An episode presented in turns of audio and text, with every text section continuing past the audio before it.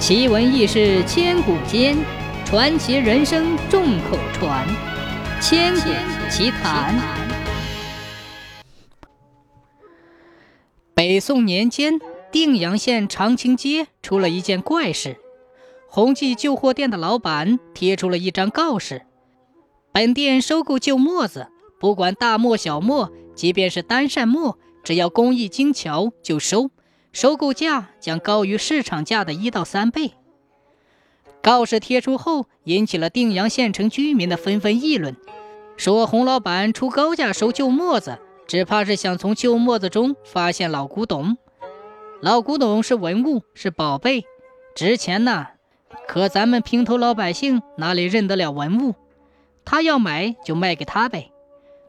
于是人们纷纷把家中的旧墨子卖给了洪老板。不过十来天，洪记的院子就堆满了上千副墨子。这一天，有个中年妇女送来一扇单墨，是麻石制作的底墨。当店小二把墨子搬到洪老板房里时，洪老板见了大吃一惊，当即就将地上的一扇上墨与这座底墨一合，不管是石料、盘径大小、厚薄比例，无疑都是原配。洪老板给店小二叮嘱了几句话后，就马上从后门溜出去了。店小二缠住中年妇女闲侃，说中年妇女卖的这扇底墨是一扇古墨，所以老板才给了他最高的收购价。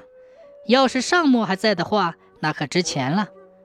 中年妇女心里一笑，笑店小二是外行，但口里还是说：“哎，六年前我去用墨子，发现上墨不见了。”问男人时，他说被人偷走了，所以这才来卖底墨。店小二说太可惜了，跟着就无话找话，同中年妇女侃了好一阵，见实在是无话好说，就让他走了。目送中年妇女远去的背影，店小二笑了。中年妇女回到乡下的家里时，说来也巧，孩子不在家，外出送货半个多月的男人杨秋生却回来了。一见到男人，他就喜滋滋地说：“城里的宏记旧货店收购旧墨子，他把那扇废了的底墨卖了个好价钱。”不料杨秋生一愣，好半天说不出话来。女人吃了一惊，问：“怎么了？”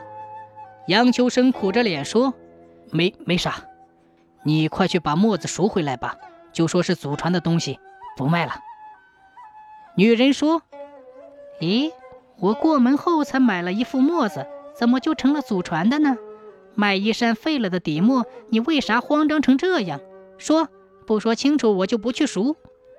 男人说道：“小声点儿，小声点儿，我说，只只怕要出事了。”杨秋生紧张地望了望窗外，跟着就拴好大门。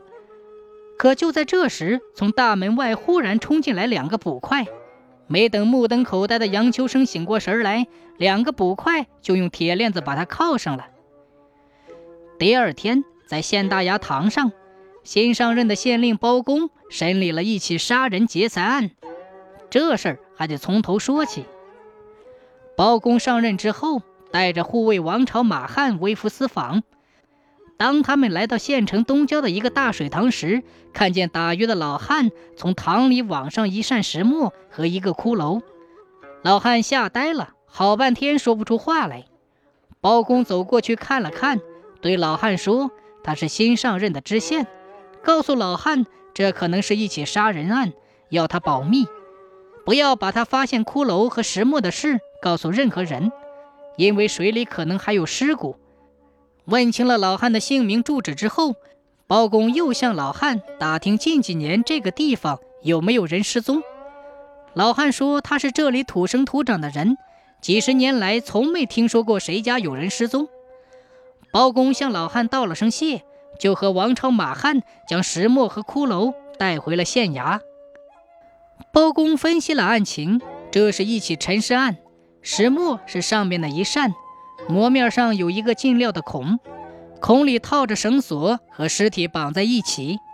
因为时间久了，绳索、尸体和衣服腐烂之后，只剩下了尸骨和石墨了。那么，凶手为什么要杀害死者呢？是情杀还是谋财。既然打鱼的老汉说本地没有人失踪过，那么死者是外地人无疑了。外地人被谋杀，很可能就是劫财，而用一扇磨子将死者沉塘，证明凶手用的磨子是在水塘附近弄到的，或者凶手就是住在水塘附近也有可能。于是就想出了一计，收购旧磨子。当然不能由县衙出面收购，那会打草惊蛇。于是就想起了宏记旧货店，就对洪老板说了：“只需如此如此。”果然，在高价的诱惑下，很多人将旧墨子卖了。中年妇女在得知单扇旧墨子也可以卖钱时，就来卖墨了。洪老板和墨时认准中年妇女送来的墨底和房间的上墨是原配，就叮嘱店小二缠住卖墨的人，让他有足够的时间从后门溜出去报案。包公听到洪老板的禀告后，深为大喜。马上令王朝、马汉跟踪妇女。当王马二人听到男人和女人的谈话时，什么都明白了，当即就冲进去把人抓了。经过审问，在罪证面前，凶手杨秋生交代了他的罪行。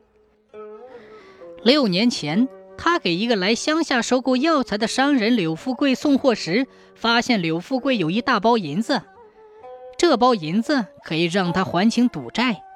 于是，在经过一个大水塘时，就用绳索勒死了他。天黑，将尸体沉了塘。